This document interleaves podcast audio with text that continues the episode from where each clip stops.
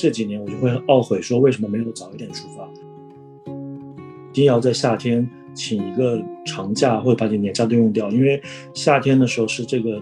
星球最美的的一部分吧。因为现在正好就是哥本哈根的夏天，每天晚上可能十二点钟才天黑，然后三四点又亮了，所以夏天真的是特别适合旅行的一个季节，就是把冬天攒下来的所有的阴郁、所有的不痛快，都可以在夏天的时候去尽情的释放。房东特别像一个远房的亲戚，他会帮我预订一些餐厅，甚至会告诉我哪些最近有哪些进度的展览，有哪些周末的一些活动。然后记得我们抵达的那一天晚上呢，刚刚下过雨，就很容易有非常多的飞虫在空气中。然后呢，那个小哥就过来帮我们把我们房间的灯关上。然后他带了小小的蜡烛，带了两瓶巴厘岛的啤酒。然后我们就一起坐在露台，就是边喝边聊天，交换彼此的生命经历，然后听着周围的所有的蛙声、猴子的叫声。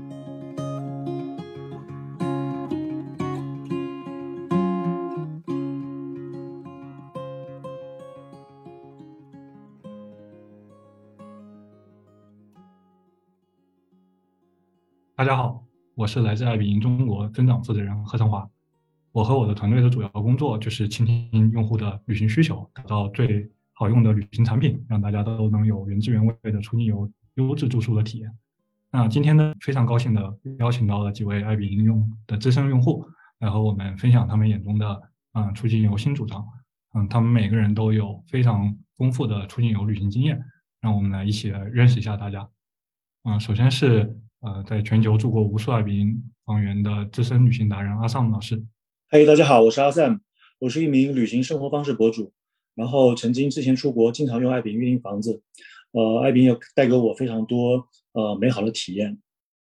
Hello，大家好，我们是 Roy 和苏，是一对情侣旅行自媒体。然后之前呃一直在世界各地旅行，有六年的时间。我们在疫情之前，在二零一九年是做了一个环球旅居四百天的呃一个项目。然后在疫情之后，目前是旅居在云南大理，然后也在那儿开了一间自己的私人旅行博物馆。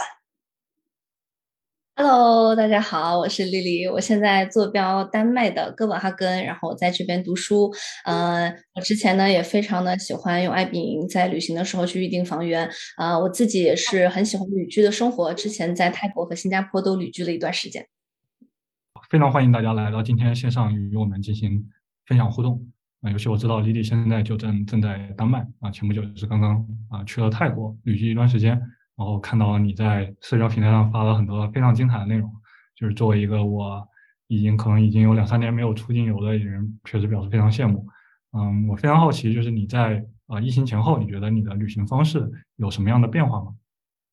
嗯，其实，在之前疫情之前吧，我经常听别人说，旅行就是从一个自己待腻了的地方，然后去另外一个别人待腻了的地方。呃，很多时候，就比如说生活，呃，居住在一个呃自己的城市里面，感觉待腻了，对现实生活有一些不满意，我随时都可以说走就走，好像就是来的这么随意，这么理所当然，不就是啊一张机票的事儿吗？不就是请两天假的事儿吗？啊，反正那个地方就在那里，我想去随时都可以去。去对吧？但是后来发现，其实旅行的意义也不应该局限于这里，非常是在于疫情之后，可能我们被迫的要在这个现实当中去接受现状，去呃感受，去思考。疫情之后，每一个人可能会更加珍惜能够出去的这么一个机会，而且旅行所带来的美好也不是这么。想让他来就让他来，想让他走就让他走的。所以我觉得，作为我来说，疫情之后我会更加沉浸的去感受每一次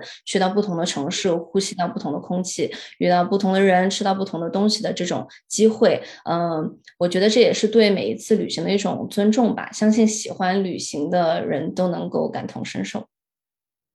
对，我觉得这点我特别特别有感触。现在。啊，因为暂时还不能出国旅行，其实我一直都在想，就是以后如果有机有机会出境出境了，我一定会把一个地方给它嗯彻底的玩透。就像很多人提到的，就是带着一种嗯最后一次去到那里的这种心境嘛，因为你确实不知道你就下一次能到这个地方的时候啊会是一个什么样的状态。然后包括我之前啊，其实也收藏了很多自己一直想去的地方，但一直都没有机会去啊成行吧。然后呃，其实我会。嗯，之后也会特别特别想去探索这样的一些地方，哪怕嗯相应的一些信息攻略可能还不是那么成熟，甚至呃去到那儿的交通可能也不一定那么方便。那我们还是嗯抱着一个非常强烈的这种探索的心情。嗯，那在啊阿萨姆和 Ryan 叔这边，你们看来会觉得在出境游这件事情上，心态会有什么样的变化吗？呃，我觉得挺大的一个变化是，疫情前我们对在出境旅行的时候，特别到一个目的地，我觉得我们有时候不是那么珍惜旅行活在当下的这样一个概念。就是比如说有些目的地，你会觉得下次再来，下次再去，那呃很多你的旅行计划都觉得你后面还有很多时间可以再来这个地方。那因为这几年大家不能出去旅行，我觉得会想更多。第一个是会后悔，后悔你为什么没有去那个教堂，或者是后悔为什么没有去那个酒庄。后悔你有很多的计划都搁置了，所以呃，我像我疫情前特别想去南美旅行，可能但是需要一两个月的时间，需要很多的计划，但是因为这几年我就会懊悔说为什么没有早一点出发，因为随着自己的时间年纪还有很多的原因，你会担心说那未来我再重返这个目的地，我的我的心态、我的体力和包括我的体验感会有不一样，所以我希望在疫情之后。呃，如果可以去全全世界旅行的话，呃，我可能会不会在意那些以前曾经的一些顾虑，呃，可能会在路上时间比较久，然后可能会呃去沉浸式体验一些当地的人文化或者生活，因为毕竟人生的体验，我觉得才是我们生命中最重要的。对，就是其实南美我也特别想去，跟你一样有有一些特别好的机会，但是，嗯，当时因为各种原因没有成行。之后。啊，我也是觉得我们应该把这个旅行的优先级把它摆在一个非常高的位置，啊，是啊，去更多的去啊体验这个世界。嗯，Roy 和书这边啊，你们会觉得在旅行上有什么样的变化吗？我觉得就是阿 Sam 老师刚刚讲到的这种，就是对于自己过去没有能最大的把握住所有的机会的这种这种很懊悔的心情啊，肯定是所有的人都都都在这两年深深的体会到的。而且不光是说。呃，我当时是不是有把握住这个机会？其实疫情之后，世界上的很多的事情是被迫的被改变了。这个环境可能在你那时候没去之后，它它永远不会是那个时候的状态了。这也是我们就是这两年也是一直想要说啊，抓紧机会，赶快再去能看就看的这种。有这种想法的原因之一，但是我觉得在疫情之后，起码三年没出去了，然后再面对着要去出国旅行的时候，我的心中是会有一点点的更加的沉重的，就是有很多的担忧，很很多的顾虑，比如说，呃，政策的不确定性，在这种疫情的大环境下，然后就导致我们可能突然这个就就航班没有啦，然后机票买不到，那你的这个旅行签证被迫过期，你就会处在一个。非常的被动的这种这种境地，没有办法主动的去掌控你的旅行安排。然后另外就是，呃，比如说我可能想在一个地方计划住很久。我已经钱都已经交了，然后就就订了很长的住宿，但是我中途就是有不可抗力，突然必须要走，要要回国，要怎么样？那呃，我就没有办法去很灵活的调整我的旅行方案，我可能还会面临一定的经济损失。我觉得以上的种种这些都是疫情之后给我们带来的面对就是跨国旅行的时候的一些心境上的变化。就是虽然一如既往的呃时刻都在盼望着能再出去的那个时候。然后呢，也一直在评估，在等机会，但是肯定想的就是要比以前说走就走要多很多了。对，我觉得看起来就是相比于之疫情之前吧，大家在啊看待出境游的这件事情上，多多少少还是都会有些变化。就像刚才 Roy 提到的，其实我们整个环境，然后大家每个人的这个心情，其实也都发生了啊很多的微妙的改变啊，我知道大家都是环球旅行经验非常非常丰富的用户。嗯，大家在之前就是呃体验旅行的过程中，一定有一些啊非常独特和深度的这种旅行体验嘛？嗯，能请大家分享一下这个部分吗？之前其实我特别喜欢去京都玩，因为首先离上海很近，然后大部分有时候可能待一个周末，有时候可能住比较久。那其实，在京都的时候，我特别有几家呃我住过的那个民宿是我特别喜欢的，因为他他们的房东特别像一个远房的亲戚。他会帮我预定一些餐厅，甚至会告诉我哪些最近有哪些京都的展览，有哪些周末的一些活动。其实对我而言很像一个呃你很遥远的一个朋友或者家人一样。然后他会带我去体验和服的文化，然后可能带我去看艺伎的一些住所，包括他们吃什么。我觉得这个是可能我日常旅行中不会体验到的。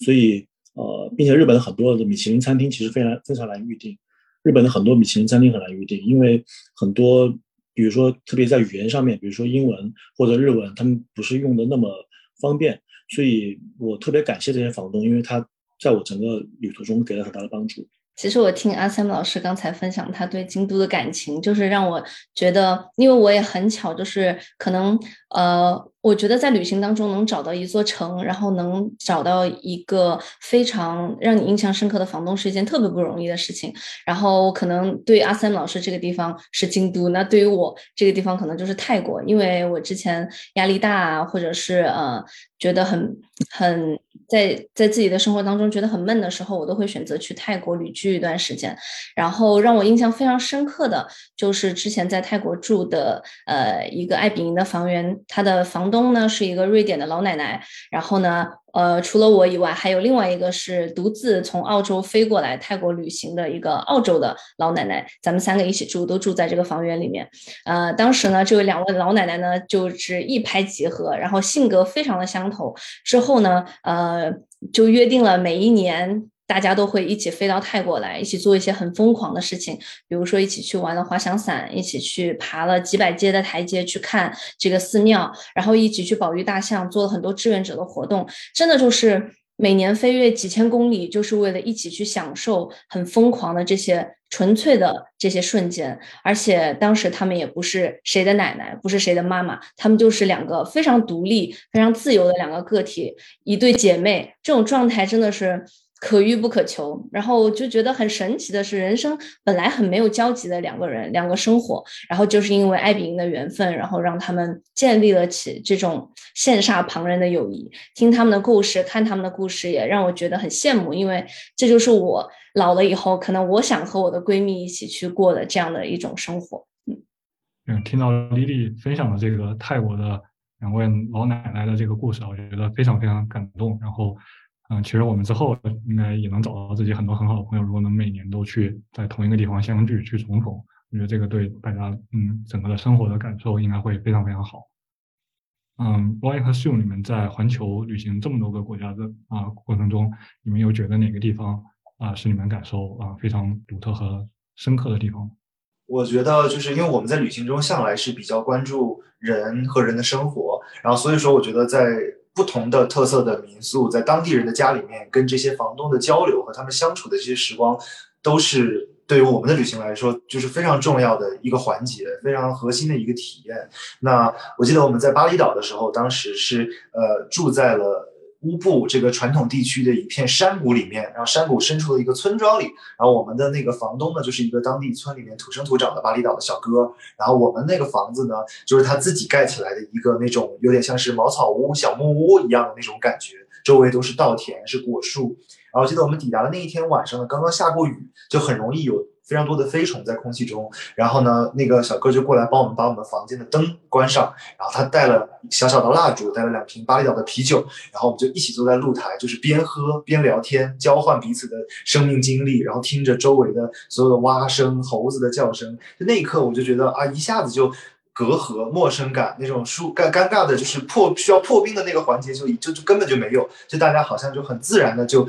聊到了一起。然后在那之后呢，我觉得就是这个房东他也是把我们当成了很好的朋友、家人那样的去相处、去对待。就我觉得在爱比营上跟房东最棒、最好的一点就是大家可以抛开现实中的各种身份。可以抛开一些呃需要去计算的场合，你们只是两个萍水相逢的陌生人，然后进行纯粹的文化和情感上的交流。他就把他他老婆的传统服装给我们两个穿，然后带着我们去参加家族里很私密的那种家族祭典，然后带着我去参加夜间的整个村庄的盛大的这种祭祀游行活动，然后我们一起在清早去逛当地的菜市场，然后去学着了解他们的食物、他们的早餐，然后也一起在清晨爬梯田。然后爬到这个梯田的边上去看日出，就是所有的这个在巴厘岛居住的期间的这所有的这些片段、这些记忆，都是至今让我们很难忘的。而且更难难能可贵的是，我们在疫情后这两三年不能出国的期间，我们依然通过网上的联系方式，时不时的跟彼此打招呼，就维持着这一份情谊。它不仅仅是终结于你你你离开那个房源的那一天。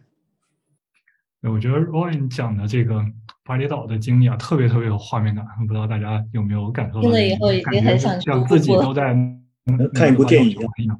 对我们下次之后去巴厘岛的时候，若言你把那个房东的房源信息告诉我们，没问题。然后，嗯，说到这里，我我特别好奇啊，就是大家在自己的旅行过程中是怎么挑选啊这些民宿，是怎么找到这么独特又有意思的呃这种房源和房东？然后大家在预定民宿过程中又会有哪些比较关心的一些问题呢？其实，像对于我们来说，因为我们一直就是一个长时间偏旅居的一个旅行状态，所以可能比短途旅行者会关注的点更多一点。那首先当然是价格上要在我们能够承受的范围内，因为我们住的时间比较长嘛。那可能看一下，如果长时间居住，它会不会有一些月度折扣啊，或者双周折扣这样。那如果价格合适的话，可能看一下这个房源周围的生活设施是否便利，比如说呃超市啊、餐厅啊、洗衣、看病等等这些。因为如果是住在那儿的话，可能你随时会遇到一些生活上面的问题，然后呃需要去解决。然后在此之上。如果能找到像我们若雨提到的，在巴厘岛的那种很有特色的房源，它的房屋本身很传统、很特别，或者是房东本人有很独特的故事，很愿意和我们交流，那当然是对我们来说是最加分的一项了。因为一个好的房东就是可以带你打开当地的一个窗口。嗯，对，所以这些差不多是我们会主要考量的因素。刚刚书提到的这个双周或者是整月的长期住房，也是我们爱彼迎现在当下一个非常非常有代表性的新的趋势吧。嗯，有我们有很多用户，尤其是一些啊出国的留学生，其实他在爱彼迎上去选择啊在留学啊这个出发的这个过程中的一些中长租的住宿啊，也包括他们去到了留学的当地啊进行，比如在一些周末或者节假日进行出行的时候，那他们会去选择我们啊作为这个旅行的平台。我们自己的平台，刚才呃，我们自己的发布会上也看到，就是我们在十八到二十五岁的这个本科和研究生的年龄段的用户，啊，相比于疫情之前，我们现在的在平台中的占比，搜索量的占比已经提升了三倍，啊，然后嗯，为了帮助这些有长期啊有中长住需求的用户找到合适的房源，我们这一次产品的升级中也针对性的做了一些改进，啊，我们把嗯中长住用户最最关心的一些像房源特色。或者一些房房屋内的设施以及房源周边的啊各各种信息，通过房源亮点、特色标签等形式来直观的展现出来。啊，我们也是希望能通过这样的一种方式，能帮助到用户啊，提升他们的这个选房的效率，让用户非常关心的一些啊房源的信息或者一些关心的答案能出现在最显眼的地方。啊，大家之后在啊预定啊爱彼迎的过程中，可以着重关注一下这个部分，看看是否能帮助到大家的选择。我知道李李现在就是在啊丹麦留学的啊一位学生，然后那在啊李李，你有什么比较关心的问题吗？嗯，我觉得你刚才提到的，就是关于留学生的，呃，怎么样去旅行？我觉得我自己算是很有感触的，因为就除了我以外，很多的留学生都会选择尽量的去把自己的留学生活过得更加丰富。那他们可能会去周边去感受不同的文化，呃，比如说像我们在欧洲的，可能就真的只是一两个小时的火车或者飞机的这个呃距离，但是他们两个国家的文化可以是。差距非常的大，所以我非常能理解很多的学生可能在就是学习之外会选择去呃很多的地方去体验，包括他们可能会 take a gap year，然后呢，包括现在还有很多的呃，因为疫情之后很多事情变得更加有流动性了，那呃自己有工作的一些这个旅客，他可能也会选择会在线上办公，包括像我自己可能除了呃就是学习之外，有的时候在旅居状态的时候，手上也会有除了学习之外的一些工作事情需要去处理，所。所以我在选择房源的时候，我首先会特别的重视地段，然后重视价格，就像刚才苏说的。然后另外呢，我觉得对于女生来说，单独去旅行的，或者是呃这种背包客，或者就算是两个女生结伴一起出游的，其实安全性、私密性也是我非常关心的一个点。还有就是因为有的时候可能因为节日，所以所以就是及时出游的可能性也比较大，就会很担心会不会被房东就就是突然临时取消预约，这种顾虑我也会有。然后加上呃，我可能是一个就是变换了环境之后会非常有灵感的这么一个人，所以我在考虑房源的时候也会考虑包括内部设施啊，这个大环境是不是能够给到我灵感，包括是不是适合我拍摄等等吧。嗯嗯，我觉得确实啊，找到一个自己。啊，非常心仪的，在各方面都满足自己要求的啊，这种一个房源，其实是我们每一个爱彼用户都非常关心的一个问题。那刚才 Lily 提到的啊，包括旅行中会不会啊突然被房东临时取消啊，导致我的行程有些变动啊，或者是出于详情性的小顾虑啊，这次我们也特别是升级了 Air Cover 一个四海无忧的保障计划，这块我们啊相信应该能帮助到大家。Air Cover 的这个保障计划呢，会免费的为我们爱彼迎出境旅行者提供啊，包括在预订保障、入住保障以房源真实性保障和二十四小时安全支持等等这些方面的一个整全面的保障啊，希望能够啊帮助大家解决在嗯在预订过程中遇到的一些啊小状况，解决大家的后顾之忧，使得大家可以更放心、更大胆的去体验不同的文化，去更多的感受到啊这个世界的美妙的地方。啊，那也非常感谢丽丽的分享。那桑姆老师在预订上啊，一般会关心什么样的问题呢？呃，我刚刚听到，其实，在新的产品里面会有一个包括房源周边的一些环境的介绍。其实我对我而言是非常重要的，因为我以前旅行其实很看重好看、舒适还有好评的房源，怎么样找到？因为有时候房东其实他的照片是有限的，所以我只能通过呃，比如说地图，比如说一些评论来找呃来找到我的房源。所以，像我之前去冰岛旅行的时候，在雷克雅未克，它的首都，因为它的房源其实并不是那么多，并且很多都非常的荒芜，所以我会考虑是不是吃饭或者是旅行不是那么方便。但是我看到，呃，就是我的那个房源的评论非常的高，并且对，呃，就是整个住宿体验也非常好，所以我最后决定住那儿。之后，我相信其实这些评论对我有非常大的帮助，因为我就是第一次在草原上一个小木屋。其实特别像《冰与火火冰与火之歌》里面那种很荒芜的小木屋一样，你说有点恐怖，但也其实蛮有意思的。我就在那看到第一次看到人生第一次极光，所以这一次旅行对我而言就是意义还蛮重要的。其实它不一定是要在城市里面，不一定要在特别好的地段，呃，所以我可能还蛮期待未来的一些产品体验。然后我还会给房东准备一些小礼物，特别是中国手工的一些小礼物，呃，会写小卡片。我也会鼓励身边的朋友这么做，因为我觉得，呃，希望更多的房东喜欢我们来自中国的一些游客。对，其实啊，和房东有一个比较好的交流，包括房就是房东其实给大家的旅行体验中带来的这个嗯加分项，其实是非常非常大的一部分。然后这嗯和房东的交流，其实也是我们很多用户提到的一个啊他们的痛点吧。啊这一块其实我们在过去的很长一段时间一直都在尝试通过。啊，改进一些产品方面的啊创新或者一些改进来帮助到大家。我们引进了一个新的啊持续增强翻译的功能。啊，我们采用了行业里面啊更先进的啊一个翻译引擎，然后可以给大家提供更好的这个翻译的结果。我们把这个房源的描述啊，包括入住须知等等的方面的信息，全部都啊默认的把它翻译成中文展示给用户。嗯，同时我们也在用户跟房东的消息对话框中预设了一些常见问题的交流模板。啊，然后通过这样的一些产品上的啊改进，使得大家能够更方便的和外国的房东进行交流，也减少因为嗯语言不畅带来的一些信息不同步或者带来一些误会等等。然后另外我也特别感动的是，啊他们会准备很多礼物给到房东，相信这个收到你的礼物的房东，应该他们也会非常非常开心。这也是爱彼迎整个大的社区的一个非常非常重要的部分。希望以后全世界的房东都能有机会收到阿尚老师带去的啊中国的礼物。啊，说到这里就呃，我也想听一下大家的啊声音，就是对于啊刚才提到的可能我们这次产品的升级，然后觉得会对自己的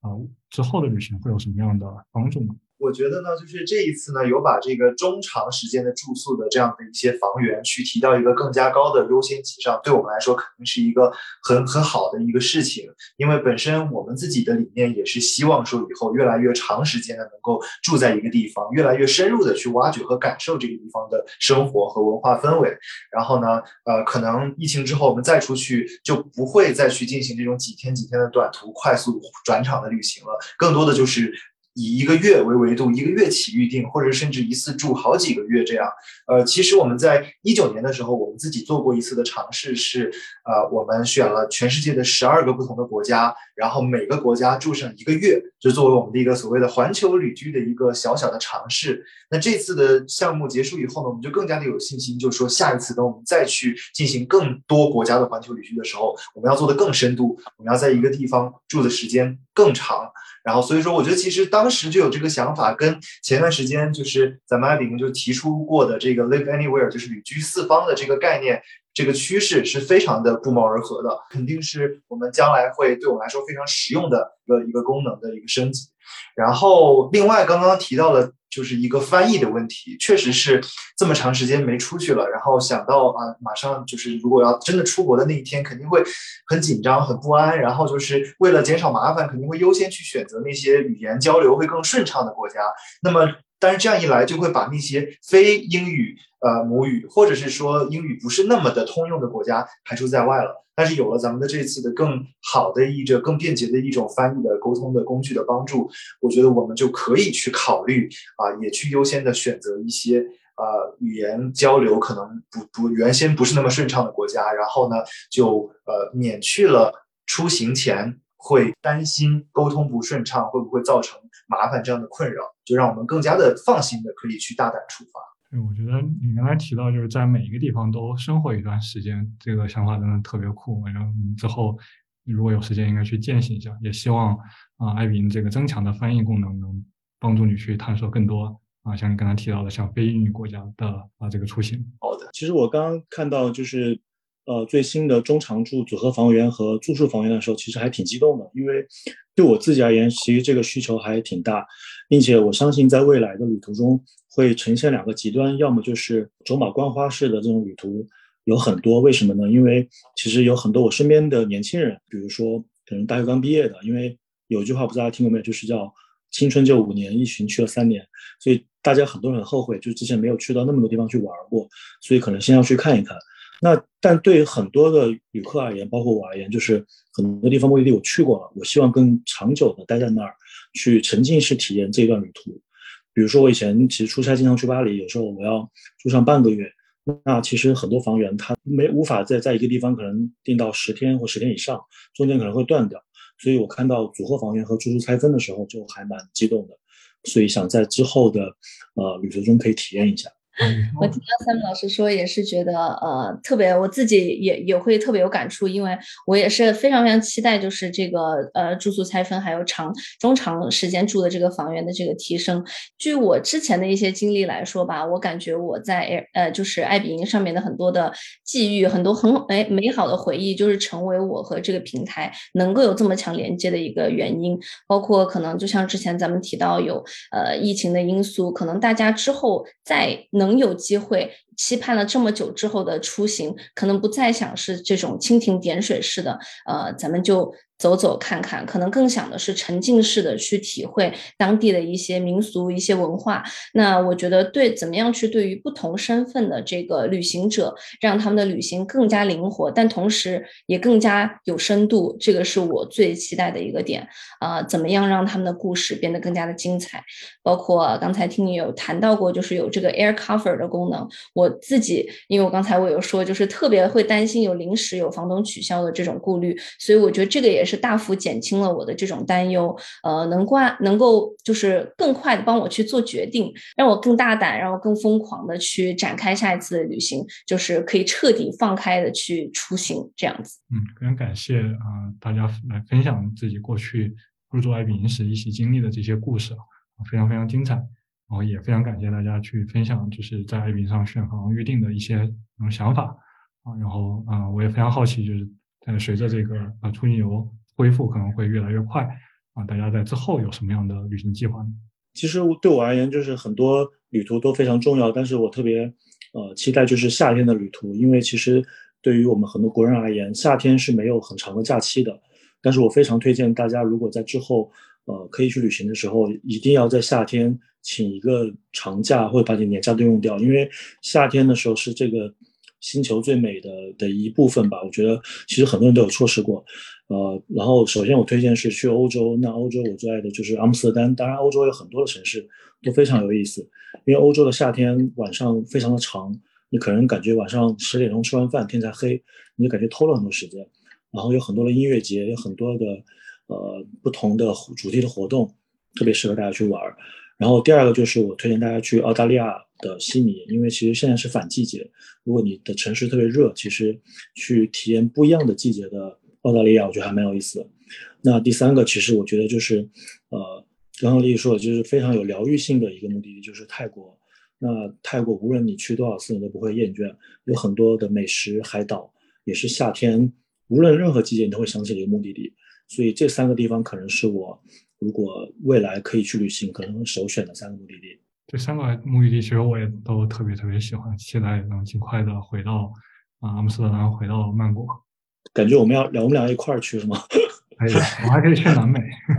对。嗯，我听阿 Sam 老师刚才说到欧洲到了夏天就是呃昼长夜短这个事情，我真是太有感触了。因为现在正好就是哥本哈根的夏天，每天晚上可能十一点钟才会天黑，可能十二点钟才天黑，然后三四点又亮了。所以夏天真的是特别适合旅行的一个季节，就是把冬天攒下来的所有的阴郁、所有的不痛快，都可以在夏天的时候去尽情的释放，然后尽情的去出行。我觉得真的是我我我特别同意。那我如果如如果说是我接下来特别期待的一个旅行呢，其实我有一个非常好的朋友，她是一个韩国女生，我们也认识了非常多年。然后特别感动的就是她，嗯，把今年的所有的年假全部都攒起来了，然后大概有一个十几天的样子，然后就是为了见我一面，所以一直到今年现在快七月份了，她都没有出去玩一天，然后就是为了和我见一面。所以特别希望在接下来就是暑假结束之前，能够呃在欧洲和亚洲之间找一个地方，然后。痛痛快快的玩上它一两周，嗯，因为我们真的有太多的故事要跟对方去分享，太多的，嗯，太多的话要跟对方说了。然后就是，哎，姐妹因为疫情非常就是尴尬的不能见面，然后能预想到是又一次见面就会爆哭的那种旅行，但是我内心是非常非常期待的，嗯嗯，我相信每一个在北欧这些高纬度国家待过的。啊，同学应该都非常非常能感同身受。啊，丽丽刚才提到的，嗯，北欧国家对夏天的这种渴望。祝愿啊，丽丽可以更快的和啊自己的闺蜜在韩国重逢。嗯。对于我们两个来说，其实就是环球旅居是我们想要在人生中长久去践行的一种生活方式。所以说，呃，我们把自己的整个这个旅居项目啊，包括拍摄的内容，呃，有一个主题叫做“千百种生活”，就是体验全世界各种各样不同的生活方式。那么，我们是很期待这个“千百种生活”的第二季能够尽快的出发。我们其实当初，呃，在第一季结束的时候，为第二季设想了很多种。呃，特别的主题和方式，比如说，我们想过去整个北极圈地区住一年，然后可能在一个国家住两个月、三个月更长的时间，这样。那除了呃自己的旅居之外呢，我们现在在呃大理开的这个线下的旅行空间，也是希望未来能和我们的旅行有一些联动的，就是把我们的旅行经历可能转化成一些展览、一些商品在这里呈现，然后能够给呃暂时比如说没能出国的呃人一些就是旅行的慰藉和一些就是带回一些远方的文化和生活方式，嗯。听完大家的分享，我真的非常羡慕，也非常激动啊！你已经在，其实已经在脑补大家用我们的产品来去预定未来的出境游的这个行程啊！也非常感谢大家今天的这个非常精彩的分享，让我们啊对今后出境游的重启充满期待。我们近期其实也会推出一个启发出境游的特色线路，并且会有面向中国用户的专属报名渠道。那具体的目的地和线路呢，我就先在这儿卖一个关子，我就不展开细说。大家可以搓搓小手，先期待一下啊！那我们今天的分享就先到这儿，感再次感谢大家今天的分享和参与，拜拜。